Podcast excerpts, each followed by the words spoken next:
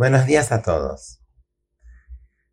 Habitualmente cuando hablamos de educación entendemos ciertos conceptos, ideas, conductas que los papás esperamos para con nuestros hijos.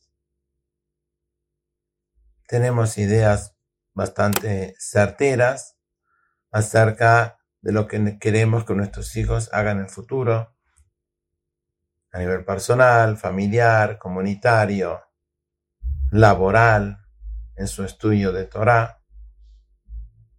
Pero hay un elemento que no siempre está tan presente en nuestra mente y que es transversal a todo lo que nosotros querramos e, para con ellos.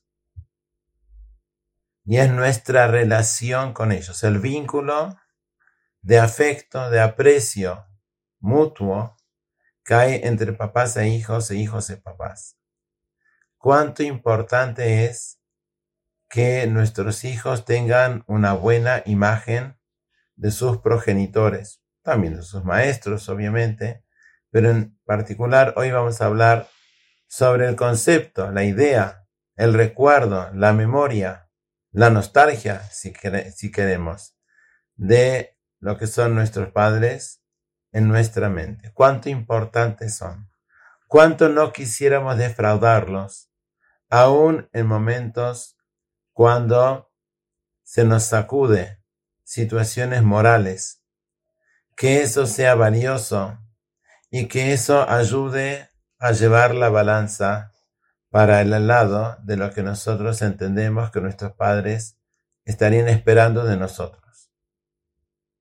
Sin duda, que cuando uno habla de eso, vuelve a la mente la idea de Yosef, lejano, muy lejos. Su padre ni siquiera sabe que está vivo, ni siquiera sabría dónde está. Estaba en Egipto, estaba en Mitzrayim. La mujer, la esposa de su patrón, Potifar, lo acosaba día a día para algo que sin duda estaría prohibido el acoso continuo, la insistencia de esta mujer se hacía inaguantable para Yosef.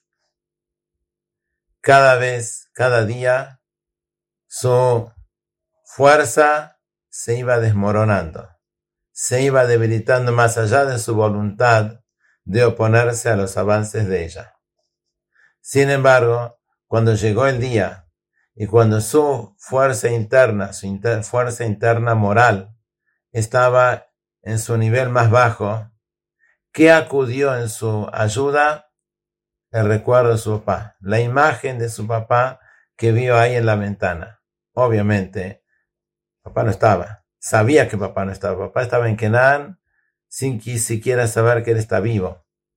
Sin embargo, no haría un acto que defraudaría a su papá. Solamente por el hecho del amor que el papá tenía por él y que él tenía por su papá, eso fue la última fuerza que tuvo Yosef en momentos de debilidad.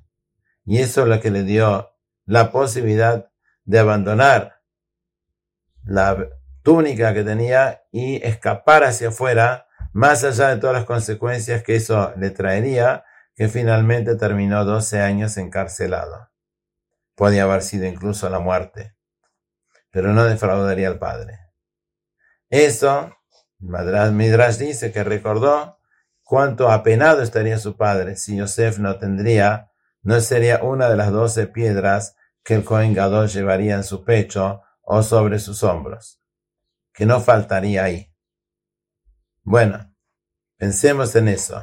Acá no es una cuestión de quedar bien con los hijos comprándole regalos. No somos políticos que necesitamos este, ganar las encuestas y tener los votos de nuestros hijos. No pasa por eso, es por amor genuino, auténtico, de lo que sentimos por ellos y se lo hacemos saber y se lo, hacemos, y se lo mostramos en el día a día con la sonrisa, escuchándolos especialmente, participando en su vida, dándole a ellos participación en la vida familiar, convirtiéndolos en personas importantes que desempeñan y desarrollan todo su potencial En toda esa relación que se establece de día a día es donde está la base de la fuerza que necesitan los hijos, así como necesitamos nosotros también, de enfrentar las problemáticas morales de la vida y con la fuerza adicional sabiendo que nunca haríamos algo que a papá lo defraudaría. Pensemos en esto y hagámoslo. Feliz Hanukkah a todos y Besat Hashem nos vemos la semana que viene.